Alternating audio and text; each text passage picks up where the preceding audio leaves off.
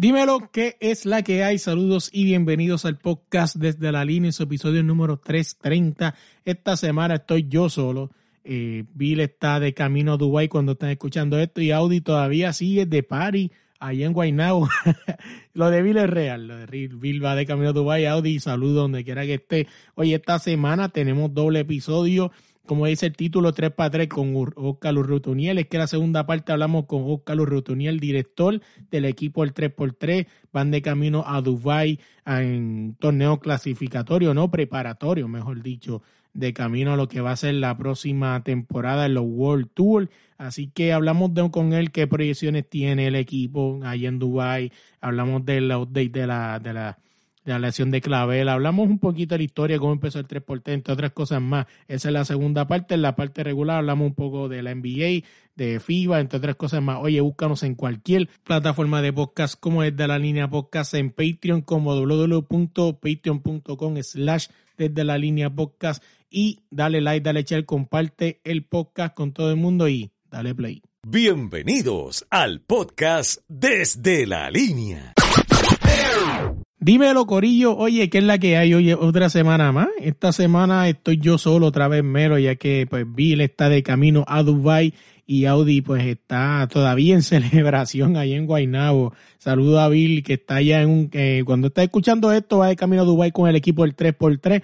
En la segunda parte vamos a tener a Oscar Urrutuniel hablando del equipo 3x3 y de lo que viene por ahí, proyectos futuros. Así que pendiente de eso la segunda parte del podcast. En esta primera parte vamos a arrancar rapidito y es que ya hay fecha oficial para lo que se llamará la finalísima, donde se jugará el campeón de Sudamérica, que es la Copa América Argentina, versus Italia, que es el campeón de la Euro 2020. Cabe destacar que Italia se quedó sin mundial por segunda vez consecutiva, por segundo mundial consecutivo, y Argentina está cómodamente clasificada en el segundo lugar e invita eh, junto con Brasil y otros equipos más, que es algo súper interesante, de verdad que sí, que este torneo va a estar súper interesante, inclusive había escuchado un rumor, bueno, había leído un rumor aparente y alegadamente que dice que, que Italia quiere inventarse un torneo ya que no clasificó. O sea, sinceramente yo no sé si es cierto o no,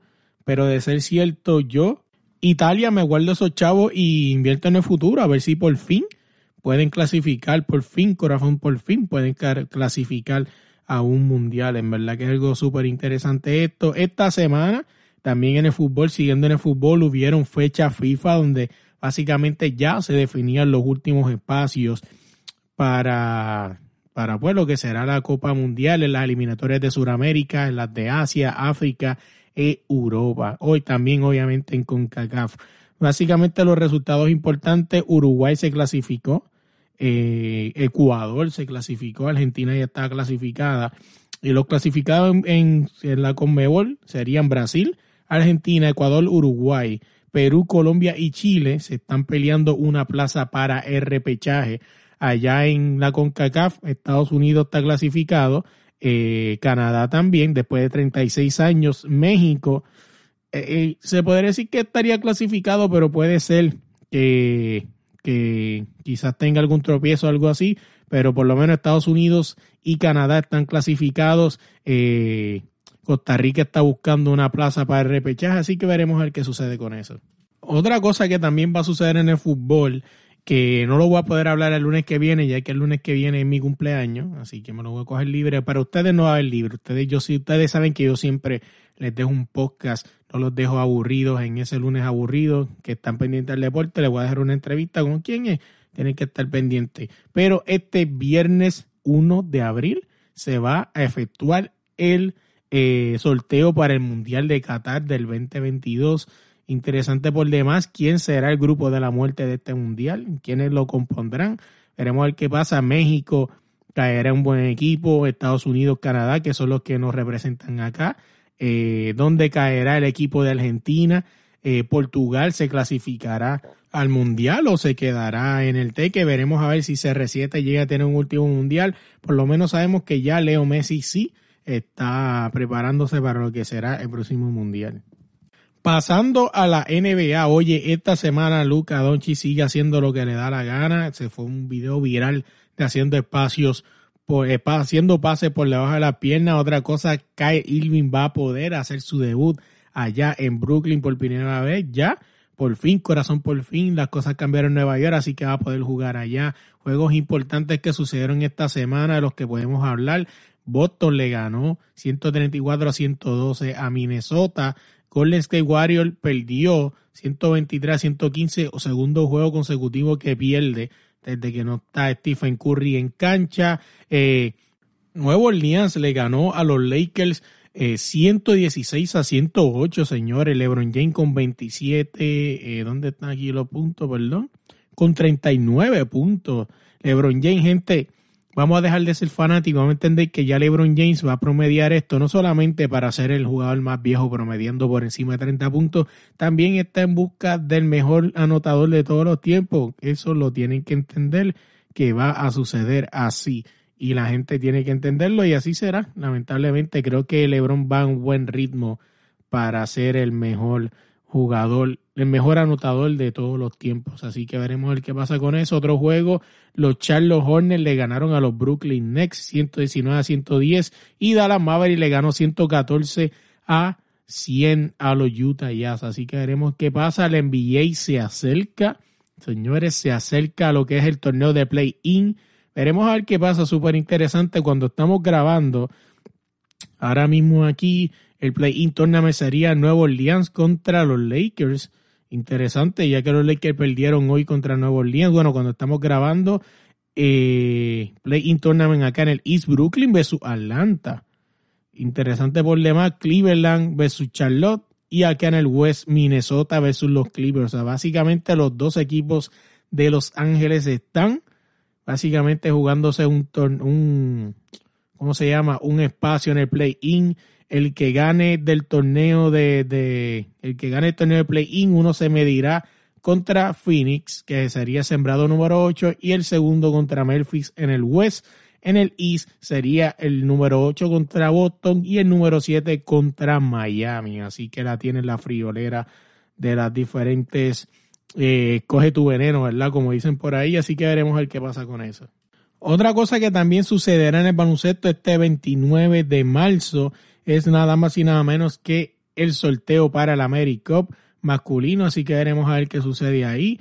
Eh, también en el AmeriCup femenino ah, todavía está por ahí el dimi direte qué pasará, quién irá por Rusia, irá Rusia terminando jugando quizás con otro nombre o quizás irá a Puerto Rico. Las brasileñas están por ahí peleando y diciendo que son ellas las que deberían ir por el ranking mundial. Yo me inclino con que tienen un poco de razón las brasileñas, pero básicamente el rumor dice que podría ser las boricuas las que terminen yendo para allá. Oye, otra cosa es baloncesto antes de irnos de ahí, y es que Puerto Rico, cuando usted está escuchando esto, está de camino para jugar el 3x3 lo que será un, torneo preparatorio, ¿no? Para lo que viene ahora mismo la próxima season de World Tour. Eh, de verdad que es algo súper interesante. Veremos ver qué pasa. Como les dije, en la segunda parte vamos a tener más información con Oscar Urrutoniel. Yéndonos de la NBA y hablando de otra cosa, el boxeo en el fin de semana de este weekend pasado hubieron un par de upsets el primero de la noche fue la sorpresa de la noche donde el Alacrán Bercher perdió por ti que yo. Jeremías Nakatila se encargó de dar la sorpresa de la noche y dejar al Alacrán con un yo que todavía no se ha podido recuperar. El boxeador este, después de esta última pelea que tuvo antes de la de Jeremías, no le fue bien después de ese que yo. Mucha gente le pide que quizás lo considere el retiro. Gente, todos sabemos que muchos boxeadores se han caído como Paquiao, Juan Manuel Márquez y han virado para atrás y han sido eh, leyendas. Así que yo, yo creo que de verdad no debería quitarse, debería quizás replantear, buscar una nueva esquina, quizás este, volver otra vez desde abajo, ¿no? Con boxeadores clase C, clase B y llegar otra vez a lo grande. Veremos a ver qué pasa con la, la Shirt. Otra también que fue un upset esta semana, bueno, este mismo weekend fue Ebony Bridges que le ganó al Cecilia Román en un fallo unánime 100, 100 a 91, 97 93, 97 93. Ebony Bridges de Reino eh, Australiana le dijo en la conferencia de prensa que lo lamentaba, pero este era su momento y Ebony vino y lo demostró. Eh, de verdad que es algo súper interesante. Mucha gente le dio de codo. Vi muchos videos donde le preguntaban si ella estaba lista para boxear. Ella decía que sí, creyó en su convicción y mírala ahí, campeona de la IBF, Evany Bridges. Súper interesante por demás. Una cosa que también descubrí un dato es que habla español. Así que no se sorprendan que de momento la entrevistemos. la entrevistamos para el podcast, para mí sería un honor, de verdad que sí.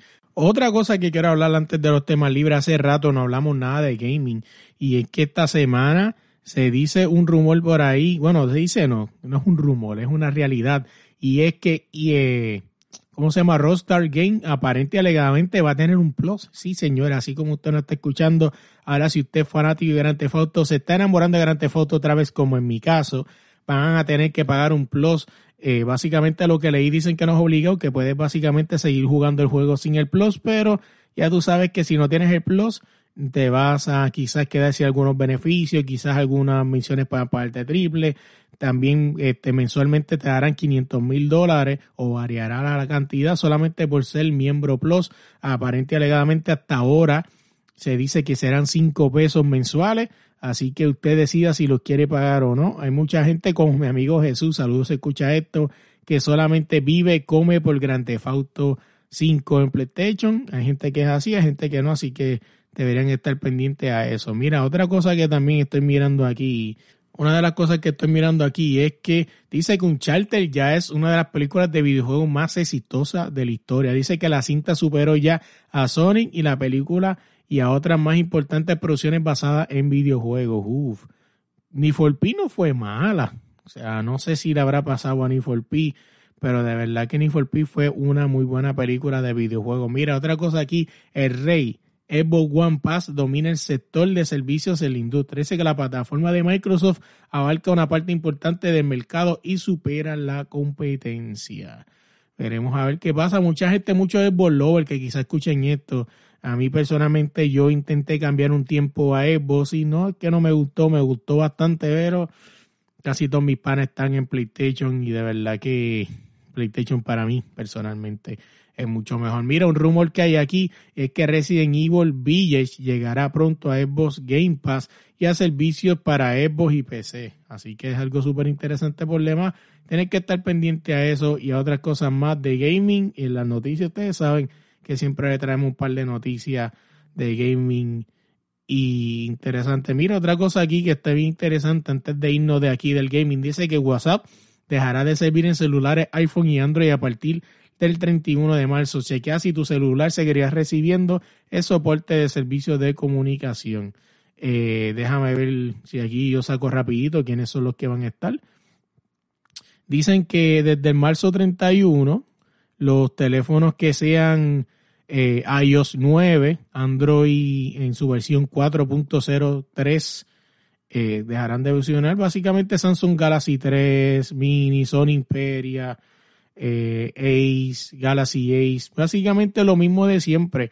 Estas personas básicamente a cojones te van a hacer que tú cambies un teléfono mucho más moderno, a que si no cambia, pues te vas a quedar sin los servicios. Algo que personalmente yo siempre he criticado, pero al final del día, pues eso es de lo que ellos viven. El mismo iPhone ha aceptado que, que después de cierto tiempo ya sus aplicaciones no sirven exactamente para eso mismo, para que usted gaste el dinero y se compre un teléfono nuevo. Oye, yéndonos de ahí, vamos a hablar de los temas libres. Esta semana en Puerto Rico hubo una controversia con la medallista de oro Yasmín Camacho Queen y es que ella salió en, eh, en defensa, ¿no? De que ella estaba en contra de que los hombres eh, biológicos compitieran con mujeres y esto debido a que hay una nadadora se llama Tam, eh, Liam, Lia Tom o algo así, no me acuerdo, perdónenme, Lia Thomas es el apellido de ella, es una es un hombre trans,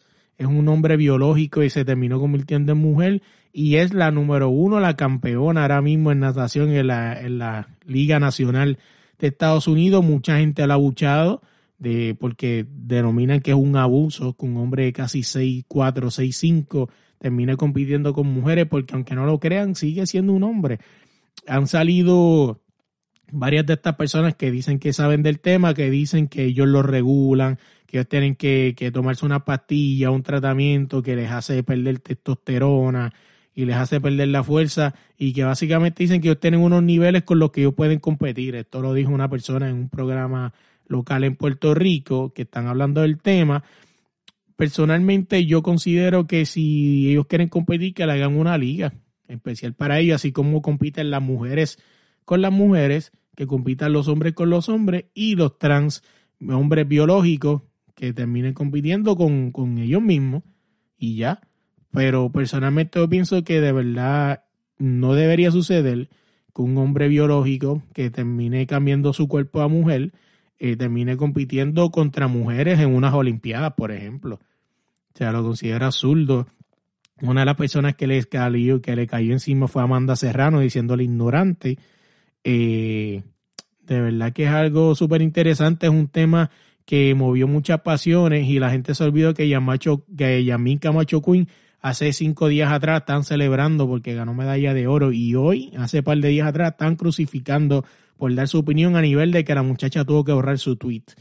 Eh, personalmente yo considero que se supone que estas redes sociales, los podcasts y todo esto se hicieron para que cada cual hable y exprese lo que quiera, ¿no? Obviamente sin ofender, sin llamar a la violencia, sin quizás este, difamar a alguna persona o decir algo que no es cierto. Pero fuera de eso, libre expresión, ¿no? Aquí yo puedo decir lo que a mí me dé la gana, decir un puñeta, un carajo y decir lo que yo quiera, porque para eso están las redes sociales, pues esos son los podcasts, ¿no? Pues supuestamente los podcasts llegaron a quitar ese tabú de la televisión. Y entonces esta muchacha no puede expresar lo que ella quiera. ¿Cómo es esto posible? Entonces, ahora se van a volver los, este, había un muchacho, no un señor se llama Pico Colón, una cosa así, no me acuerdo, en Puerto Rico, personas que van esto que se llama Morality Media, algo así. Quizás las personas que, que escuchen esto de Puerto Rico de los 90 a los 80 quizás sepa lo que estoy hablando. Yo era una persona que era un religioso que iba y se paraba a hacer protesta contra los, creo que Cruz Sunshine fue parte de un comediante en Puerto Rico, el Gangster con No Te Duermo, otro comediante en Puerto Rico, animador, eh, fueron parte de su protesta. Eran estas personas que decían que esta persona no llevaba ningún mensaje y que eran chavacanos. Se supone que las redes llegaron para que cada cual hiciera lo que quiera, vuelvo y les repito, sin faltarle respeto a nadie, sin difamar a nadie ni llamar a la violencia. Entonces esta muchacha está dando su opinión y todo el mundo la va a criticar, la va a juzgar. Entonces el problema es que vi muchas personas que apoyan el deporte femenino que estaban dando este estaban dando declaraciones tibias, o sea, no querían ni meterse muy adentro ni muy afuera. Si de verdad tú estás apoyando el deporte femenil, se supone que tú estás claro que esto no debe suceder, que esto no debe proceder. O sea, para eso hay ligas mujeres y hay ligas para varones. ¿Verdad? Y, yo estoy dispuesto a escuchar, si alguien está escuchando esto y es una persona que está haciendo ese, ese cambio y es deportista y está cambiando de hombre a mujer y está pasando por esta situación, nos sentamos para el podcast y yo te escucho hablar y debatimos todo lo que tú quieras. Porque al final del día, para eso están los espacios, ¿no? Y yo estoy dispuesto a aprender y estoy dispuesto a escuchar. Pero en mi opinión, sinceramente, esta persona, Lía Thomas, antes de ser número uno, ahora mismo siendo campeona, era 435 en hombre, o sea, era un tipo, un bastardo. O sea, era un bacalao, como decimos en Puerto Rico. Y de verdad yo considero que injusto ahora mismo dos muchachas se terminaron quedando con segundo y tercer lugar y una cuarta muchacha que podía haber sido fácilmente un tercero se quedó fuera por culpa de, de, esto. O sea que yo considero que en verdad está mal. Pero bueno, en mi opinión, de verdad, al final del día, como les dije, si usted está pasando por este proceso y es un deportista o tiene un amigo, lo invitamos al podcast y lo discutimos. Y estoy casi seguro que Bill y Audi también van a estar dispuestas a querer hablar de esto. Y Bill yo sé que quería hablar de esto y me lo dijo, pero bueno, pudimos cuadrarlo, ya que pues ya estaba preparándose para Dubái, pero yo sé que ya este tema me lo va a traer a colación hace un momento, así que pendiente a eso. Oye, los vamos a dejar con la segunda parte del podcast ahora mismo. Vamos a hablar con Oscar Rutuniel de lo que va a ser los próximos proyectos futuros con el 3X3. Hablamos un poco de la lesión de Clavel, hablamos un poquito de cómo inició esto del 3x3. Allá está Bill Jean-Pierre también, allá fue parte de esa entrevista, ya que Bill va a estar cubriendo las redes sociales por allá en Dubái, así que pendiente ahí a buscarla en Twitter como Bill Jean-Pierre. Así que los dejamos con la segunda parte de la entrevista. Llévatelo. Dímelo, Corillo. Hoy está en la segunda parte del podcast. Tengo la oportunidad y el honor de tener conmigo al director del programa del 3x3 y él es nada más y nada menos que Oscar Urrutoniel. ¿Cómo estás? Saludos aquí, pues, todo bien, listos para salir mañana para, el próximo compromiso, ¿verdad? De los muchachos.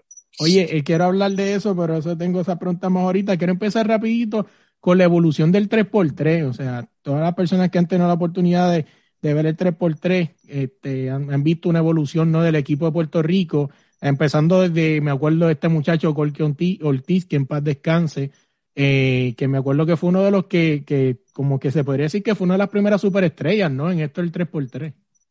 Así mismo, eso fue en el 2012, eh, se jugó el primer World Tour, ¿verdad? De FIBA, eh, que, es el circuito profesional, ¿verdad? Se jugó en el 2012. Y ahí, pues, San Juan tuvo, tuvo equipo y ese equipo estaba William Orozco, estaba Colchi Ortiz, estaba Jonathan García y estaba José Hueso López.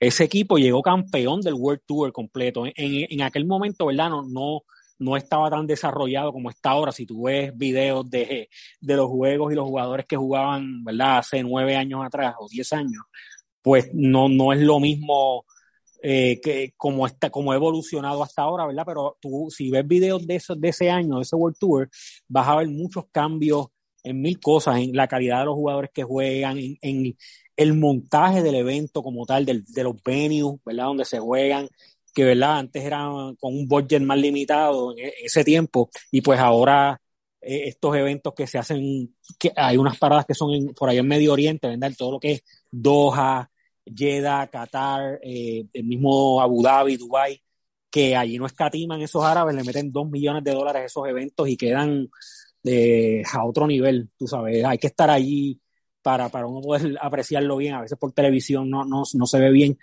pero, pero sí ha evolucionado un montón, todo empezó, para hacerte el cuento largo corto, en el 2007 fue que empezaron FIBA a traer este producto nuevo, ¿verdad? Para buscar algo más movido, para tratar de ser más inclusivo, ¿verdad? Con, con, los jugadores de la calle, como dicen ellos, el, lema de ellos era From the Streets to the Olympics, ¿verdad? Así fue que ellos empezaron su campaña para llevar este deporte a las Olimpiadas.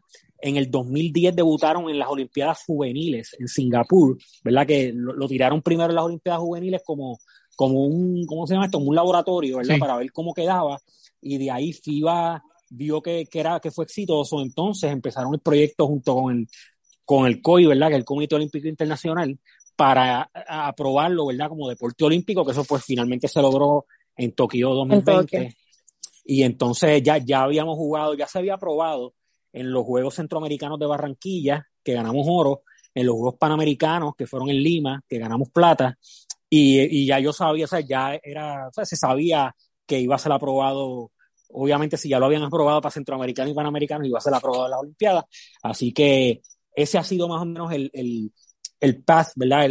que, ha tomado el 3x3, que ahora mismo pues todavía le falta, o sea, el auge que va a seguir cogiendo, ¿verdad? Pues va, a seguir eh, los premios que se daban en el 2012 ah, en el circuito profesional no es igual a los premios que dan ahora. Ahora hay casi 4 millones o casi 5 millones en premios entre todo el circuito profesional. Tú sabes que, que todo eso, Nike fue sponsor por, por muchos años, ahora entró Wilson, eh, Tissot, ¿verdad? Que son los Tissot Buzzer Beaters, esto, sabes que tienen una serie de, de FIBA tiene unos, unos partners a nivel mundial que han logrado pues llevar este, este evento, ¿verdad? Estos juegos que, que también combinan todo lo que es cultura, música, eh, ¿verdad? Con el deporte y lo, lo han llevado a, otro nivel. No, y no solamente eso, que me acuerdo la primera vez, ¿no? Cuando tú ves esto, tú dices, ¿cómo es esto? O sea, el 3x3 siempre ha existido, el 3x3, como le decimos en el barrio, aquí en FIBA es 3x3, pero es básicamente lo mismo. Pero cuando tú miras esto, yo también me acuerdo del pecado de decir, algo si eso es como el 3x3, 3x3 desde el barrio, eso lo juega cualquiera, ¿no? Pay, ahí sí que hay intensidad de verdad. Y lo que yo pasa es que, era como el, street, como streetball. Eh, ¿Ustedes se acuerdan de N1? N1, sí. sí, claro. Yo pensaba antes que, que era como así, como, como sin reglas, y bien guerrilla. hay mucha gente, hay mucha gente que piensa eso. Por lo verdad, la gente va, cuando, mientras va conociendo, pues se dan cuenta que, que no, que no es así. Es bien regulado. eh, ponle lo, lo, que tú dices de streetball y los torneos de Anwan y todo eso que hacían, eso era más un show que otra cosa. Era, ¿verdad? Más de entretenimiento. Eh, lo que es FIBA 3x3 es un deporte olímpico competitivo, o sea, como te digo, es un deporte serio que tiene unas reglas, ¿verdad? Y, y lo, aquí el cambio más, el más significativo entre una guerrillita de 3x3, como nosotros la conocemos, y un juego de FIBA 3x3 es la regulación de los 12 segundos para tirar, que es el, shot clock son 12 segundos, y que cuando la bola entra por el canasto, tú sabes que cuando tú estás jugando un 3x3, tú metiste. Y si yo te estoy galdeando, pues ya, ahí acabó la jugada y yo saco, ¿verdad? o me voy para arriba, hacemos check y tú me la das, ¿verdad? Eh, y entonces yo empiezo ofensivo otra vez. Es como que cuando hay canasto, la bola muere, ¿verdad? en, en, el 3x3 no es así. Cuando, no sé si te fijaste en Miami bien, cuando la bola entra, el juego sigue, la jugada. La, la, bola, entonces es como que tú metiste y no te puedes poner a celebrar. Tú metes la bola y tienes que arrancar a, a galdear al tuyo, porque si no te soplan un, doble, en este caso, de verdad, los canastos de tres valen dos. Si tú no llegas rápido a tu hombre, pues el otro equipo coge la bola cuando sale por la malla, la tira para, la pasa para la línea de, de, tres, porque hay que hacer un clear, ¿verdad? Sacarla. Y si tú no llegas, te, te soplan un doble rápido. Tú sabes que es un juego bien rápido y por eso es que tú ves que hay muchas sustituciones cada dos, tres posesiones, porque es como un sprint, es como si fuera un quarter, ¿verdad? Cuando tú juegas un, quarter nada más de un juego normal de baloncesto, tú sabes que un quarter lo gana cualquiera. Claro. Eh, eh, entonces, este, por eso es que es bien emocionante, porque este deporte se presta mucho para offsets, para que cualquier equipo, any given day, le puede ganar a otro si el otro viene, como dicen, comiendo mierda, tú sabes, si no viene galdeando, si no viene jugando duro, eh, si no, si el otro equipo viene metiendo doble ese día, tú sabes, pues en 10 minutos puede pasar cualquier cosa y eso lo hace bien emocionante y tú, tú te quedas ahí, es como que ese, el deporte mantiene al público cautivo porque no te tienes que mamar un juego de dos horas. Tú, los jueguitos son de 10 minutos, 15 minutos y rápido viene otro y rápido viene otro después. Entonces tú, te quedas ahí porque todos los juegos son bien emocionantes y, pues eh, eh, eh, yo lo veo bien mercadeable. es un, un, producto que FIBA lo ha reconocido y, ¿verdad? y le, están dando duro. Una de las cosas que descubrí, bueno, varias cosas que descubrí cuando estuve en Miami, y para pues, hacer alusión, no, pero pues, para la gente sepa, Miami fue el primer AmeriCup en la historia del 3x3. Y una de las cosas que descubrí, no sé si, se, si es así siempre en el World Cup, y en otras paradas, o sea, solamente es cuestión de del sazón del Américo en Miami, pero descubrí dos cosas. La primera en el juego fue, que no que acuerdo, creo que fue un juego de San Luchi o algo así, que una de las chamacas se lesionó y terminaron jugando creo que con dos jugadores en algún momento. y tienes que jugar, no hay break. Y son, son cuatro, eso es así, son cuatro jugadores.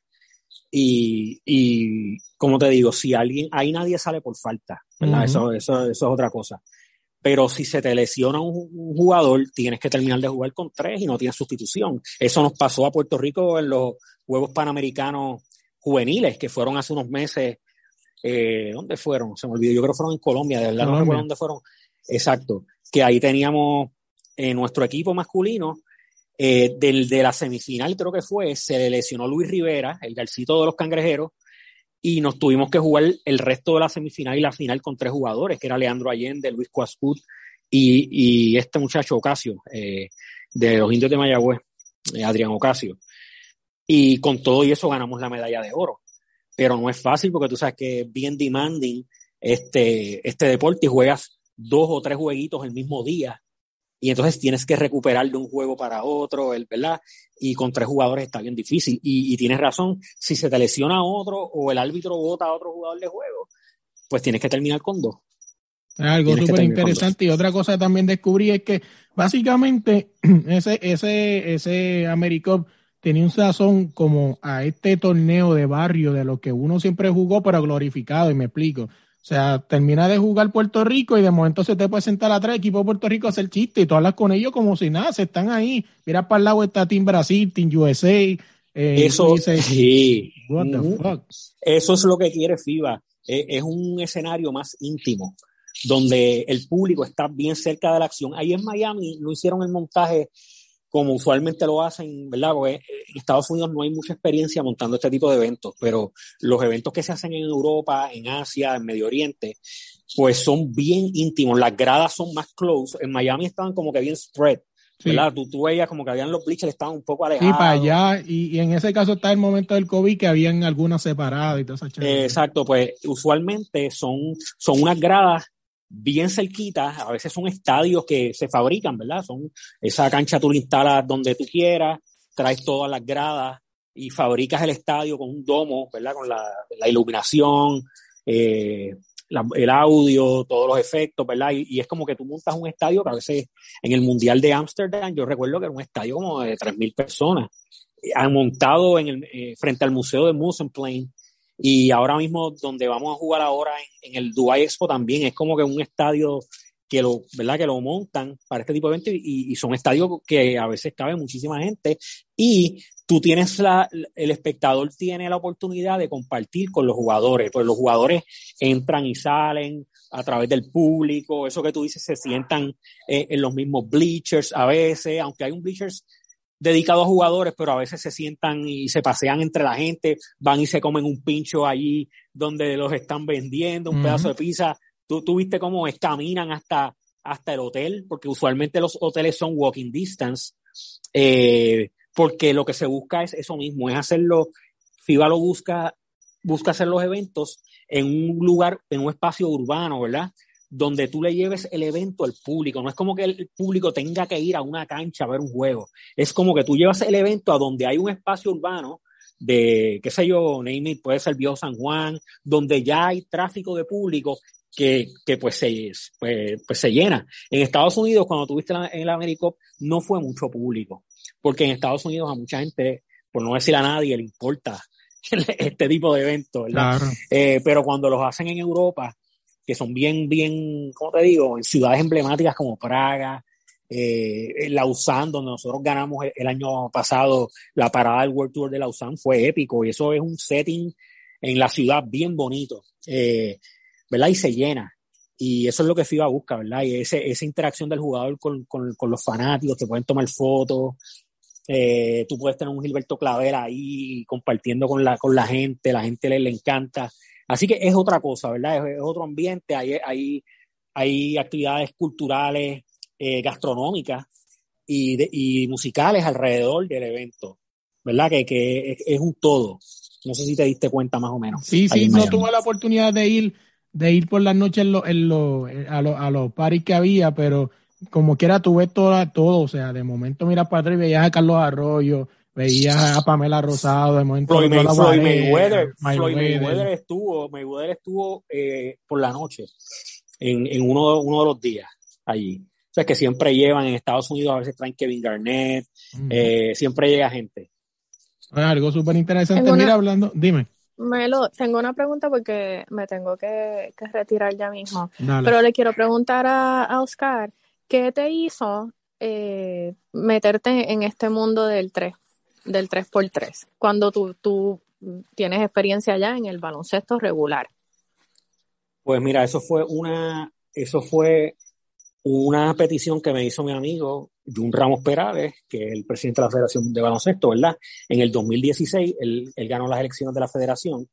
Y pues como que a nadie le importaba el 3x3, ¿verdad? Es como que todo el mundo quiere otras cosas, que si gerente del equipo nacional, que si gerente de las selecciones juveniles, etcétera. Y él me dijo, mira, Oski, no te interesa, coño, ayúdame con esto, o sea, no te interesa esto. Entonces, pues yo dije, mira, pues yo, yo soy un fiebre del baloncesto, me gusta. Yo dije, pues vamos a meterle mano. Y desde ahí empezamos y ha sido un proceso bien difícil porque estás corriendo estás tratando de hacer algo contra la corriente.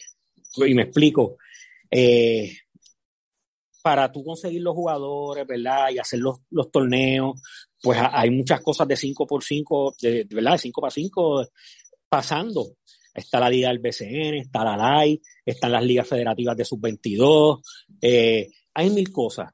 Las ligas de, de, de, niños, ¿verdad? Infantiles, que cuando tú tratas de hacer torneos no tienes canchas, no tienes no tienes weekends disponibles, o sea, e, es bien difícil. A veces para conformar los equipos femeninos ha sido tan difícil, te lo digo porque, pues, eh, eh, por experiencia propia, que los mismos dirigentes de 5 para 5, cuando uno invita a, las jugadoras a jugar en los eventos para, para que puedan ser parte del equipo nacional femenino, los mismos dirigentes le dicen, no juegues la mierda esa. tú sabes, y es bien difícil eh, tú competir contra eso. Al principio más difícil porque los salarios, los jugadores dicen, diablo, pero ¿para qué voy a jugar 3 para 3 si aquí pues no pagaban tanto, ¿entiendes? Y ahora no, ahora ya los jugadores el año pasado probaron el, el dulce sabor del, del dinero en el 3x3 varios jugadores de nosotros se ganaron más dinero jugando 3x3 de lo que se gana en el BCN, o sea, duplicaron ingresos. Y ahora hay otros jugadores eh, clave, no te voy a decir nombre, pero jugadores del, del BCN que quieren estar en el equipo, ¿verdad? Y eso pues, pues, ha sido un proceso y ahora pues pues estamos logrando, ¿verdad?, llevarlo donde, donde, donde queremos que esté, pero, pero no ha sido fácil, eso te puedo decir. Y hace falta mucho dinero porque, como te das cuenta, todos estos torneos, la mayoría son en Europa y, y por allá lejos, y entonces todos esos pasajes, toda esa movilización es costosa tú sabes, y, y, pues. Te pregunto, o sea, porque sí, este, como te digo, seguí el 3x3 y me doy cuenta que casi todos los World Tour son por allá en, Europa, por allá en Medio Oriente, y creo que más cercano a nuestra área fue México.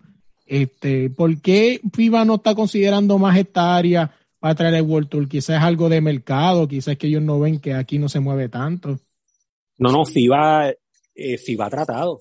FIBA, créeme que ha tratado de, de, de hacerlo, pero es, yo entiendo que es algo cultural, eh, fíjate, y es paradójico porque uno entendería que un World Tour en la ciudad de Nueva York quedaría brutal y a todo el mundo le encantaría, pero cuando ellos llevan la propuesta, allí a nadie le importa, nadie se interesa. ¿Entiendes? Es bien raro. Ellos hicieron el año pasado una parada en, en Los Ángeles ¿Ves? Pero como igual que Miami, cuando tú fuiste a Miami, viste que no, no y, estaba en un sitio céntrico ahí en el área de Brickell, creo que era, eh, donde, y no, y no, en Miami. Ajá, y no llegó mucha gente. Pues así ha sido. En México, fíjate, en México es un mercado diferente. En México siempre, todos los años lo hacen. Tienen un, un, un promotor que es muy bueno, que es Marcelo, un argentino radicado en México, y él se ha propuesto, ¿verdad?, hacerlo y lo ha hecho muy bien y ha sido profitable, o sea, le ha dejado dinero y lo ha hecho muy bien. Y allí se llena, él lo hace dentro de un shopping mall, eh, bien, bien brutal, se queda, queda de show. Eh, y créeme que FIBA ha tratado, pero pues ha sido un poquito más difícil también por la situación económica de los países acá en, en América, porque tú sabes, tratar de hacer un Puerto Rico un país en quiebra, tratar de hacer un, un World Tour, pues, eh, pues es un evento de casi medio millón de dólares. No nos vamos a tirar dos millones como lo hacen los árabes, pero con medio millón podemos hacerlo. Pero ir al municipio de San Juan, ir al DRD, ir a la compañía de turismo, es bien difícil conseguir los fondos. Así que imagínate, República Dominicana, eh, pues los otros países que, que, no están tan desarrollados en el 3x3 en la región, pues no le, pues todavía no se ha logrado. Y por eso es que nosotros si queremos competir, y que lo hemos estado haciendo y el año pasado lo logramos, tenemos que entonces estar yendo a Challengers en Croacia, en Francia, paradas, tú sabes, por allá, para poder, para poder hacerlo y tener el ranking para las Olimpiadas, que esa es la meta. París 2024. No es, ah, y por ahí mismo puede entrar la pregunta, o sea, ¿cómo se está preparando, cómo se está preparando el equipo 3x3 para afrontar no lo que viene ahora, los challenges eh, y todo eso, también el camino a París 2024? Ok, nosotros, eh, una cosa lleva a la otra. Tú sabes que yo te expliqué ahorita unas cosas, FIBA divide en dos. Los equipos nacionales son una cosa, son centroamericanos, panamericanos, World Cup, eh, premundial y Juegos Olímpicos. Y el circuito profesional es otra, que son los Super Quest, los Challengers y el World Tour, ¿verdad? Una es por dinero, la otra es como el uniforme de Puerto Rico y el logo de T-Mobile ahí al frente, ¿verdad? Como estamos acostumbrados. Pero para tú clasificar al mundial, tienes que jugar en el World Tour. El World Tour es como las ventanas del equipo nacional para clasificar al Mundial y a los Juegos Olímpicos, a los Panamericanos, etcétera, porque en el World Tour es donde tú haces el ranking. Básicamente, para, como yo siempre hago la comparación, es bien parecido al tenis. Es como si Mónica Puig, cuando juega en el US Open o juega en Wimbledon, aunque ella está ganando dinero ahí y representándose a ella misma, ella no es Puerto Rico, pero los, los ranking points que ella haga en esos torneos profesionales le caen a la Federación de Tenis de Puerto Rico para clasificar a los Juegos Olímpicos, a los Panamericanos, etcétera. ¿Ves? Que es más o menos lo mismo, por eso es que una cosa va de la otra. Tenemos que jugar el circuito profesional para poder tener, eh, clasificar nuestro equipo nacional a las competencias. Por eso es que este año nosotros estamos clasificados a la Copa Mundial de 3x3, al, al World Cup, que es en Bélgica en junio, porque gracias al trabajo que hizo el equipo de San Juan el año pasado en el World Tour nos clasificamos entre los primeros ocho del mundo. ¿Ves? Que, que, que, ese, que ese es, así es que funciona. Y para este año, pues, este, esta semana tenemos el primer evento.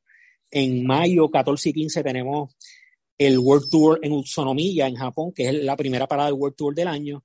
Eh, y tenemos en Lausanne, Suiza, vamos a defender nuestro campeonato del año pasado. Esa es la otra parada del World Tour, que ya estamos clasificados. Eh, luego que acabe el BCN, vamos a tener una, una serie de challengers, ¿verdad? Que, que todavía no están identificados. Más adelante pues nos darán el schedule y de ahí es que podemos clasificar a otras paradas del World Tour antes de la final que es en Abu Dhabi en diciembre 9 y 10 por ahí de, este año. En la final del World Tour. ¿Qué esperas de este torneo? O sea, mañana, ahora mismo cuando están escuchando esto, ya ellos tienen que haber llegado o están en el aire este camino a Dubai. ¿Qué esperas de este torneo? Eh, de las cosas que vi fue que Clavel, que es un jugador importante, este no va a estar. O sea, ¿qué esperan de, del equipo en este torneo este, que básicamente los va preparando. Pues mira, el roster son seis jugadores. Esos seis jugadores quedan bloqueados por el resto del año para el World Tour. Y nuestros seis jugadores son los mismos del año pasado. Son Gilberto Clavel, Luis Pelacoco Hernández, Ángel Matías, Josué Erazo, Jadel Fernández y Jorge Mato. Eh, esos seis jugadores tú los, tú los pones según tú quieras. Tú, tú registras cuatro para el evento, pero tienen que ser de esos seis. Para este evento estaba Gilberto Clavel, eh, porque él entendía que iba a estar listo. Esta semana, hace pocos días, eh, nos reunimos con, uno de sus entrenadores en los cangrejeros, esto, y él todavía no está listo. Entonces, no, no queremos atrasar la salud, es lo primero, no queremos atrasar su entrada, ¿verdad? Juego. Él está en recuperación todavía, tuvo una lesión, ¿verdad? Bastante feita en la rodilla el año pasado, cuando Chimeleno, el ONU, creo que fue, o Jefferson, uno de Arecibo, le cayó encima de la rodilla el año pasado, en un juego del BCN y queremos saber cuando esté al 100%, ¿verdad? Que entonces pueda jugar, estamos pendientes, quizá para, para Japón me dijeron que ya debe estar ready. Por lo tanto, ahora los que nos vamos son Pelacoco Hernández, Josué Erazo, Ángel Matías y Jorge Mato. Eh, este torneo, este primer evento son ocho equipos, ¿verdad? Son, eh, ahí están los mejores del año pasado. Está el equipo de Riga, de Latvia, que fue el campeón olímpico en Tokio. Eh, está el equipo de Liman, que fue el campeón del World Tour en Jeddah en la final el año pasado, está el equipo de Antwerp, de Bélgica, o sea, están básicamente los mejores equipos, los mejores ocho del mundo van a estar ahí. Y se va a jugar un solo día, marzo 31. Eh, yo, ¿verdad? Los demás equipos han estado practicando. Nosotros no hemos estado practicando porque nuestros jugadores están en el BCN ahora mismo con sus equipos practicando, que eso es uno de los problemas que te di ahorita, que, que estamos luchando contra la corriente, ¿verdad? Así que vamos a tener básicamente un día, dos días de práctica allá en, en Dubái. Cuando lleguemos, por lo, por lo menos los muchachos se conocen, jugaron el año pasado juntos completamente, conocen contra quién vamos a jugar. O sea, que no vamos a ciegas, vamos, ¿verdad? Nos conocemos.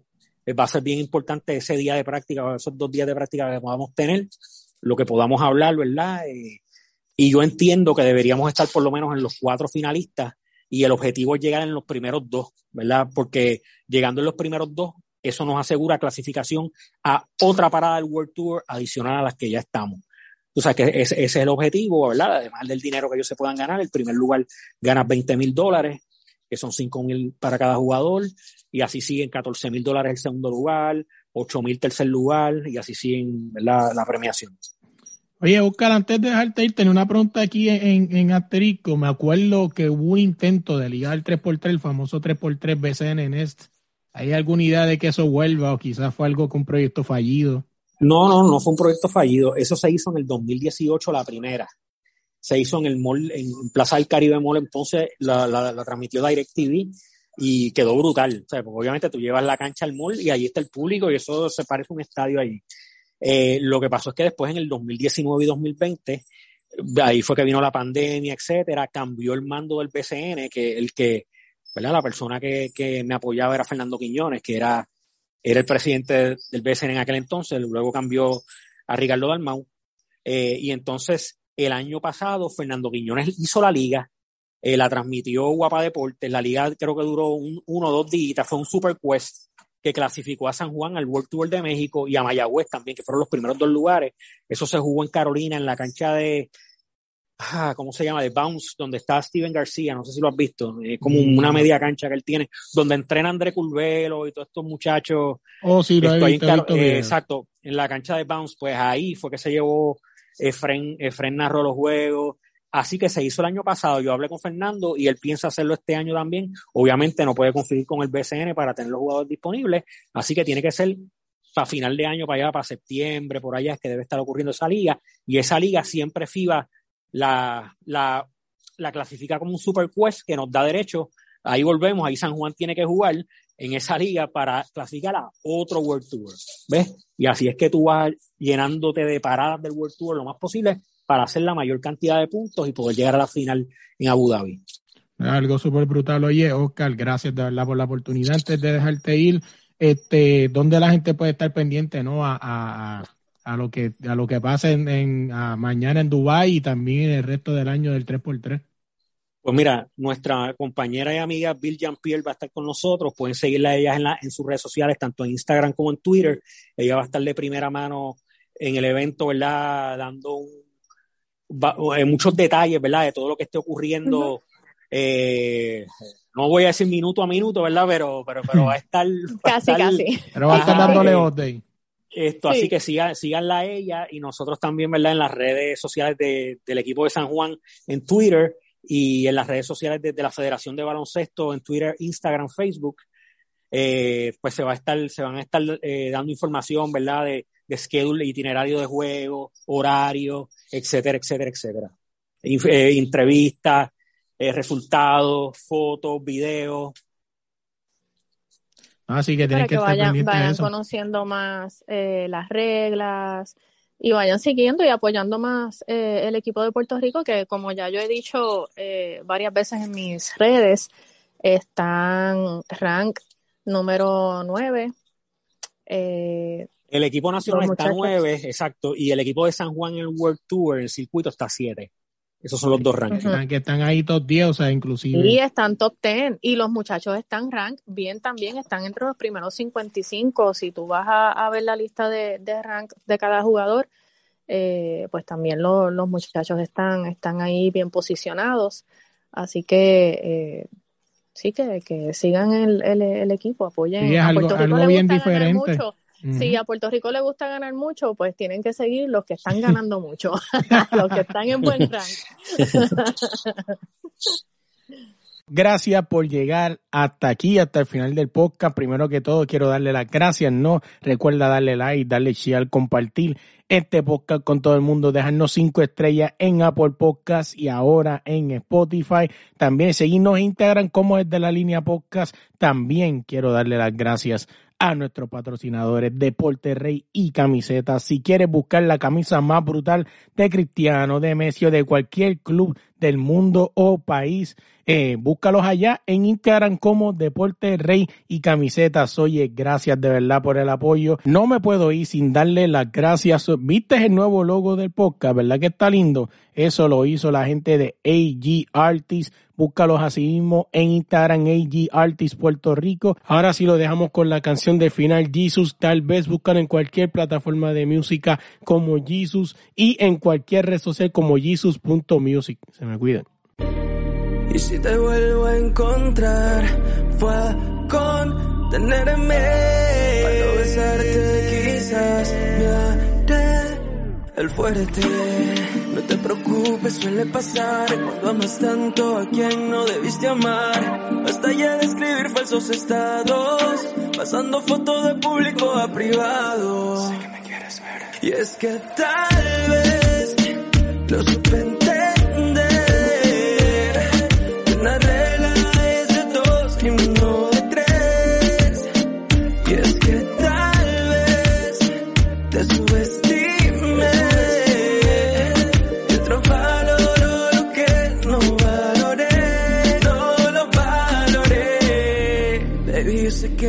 equivocado. Que una y otra vez a ti yo te he fallado. Pero el amor no puede ser tan frágil. Volver a intentarlo será fácil.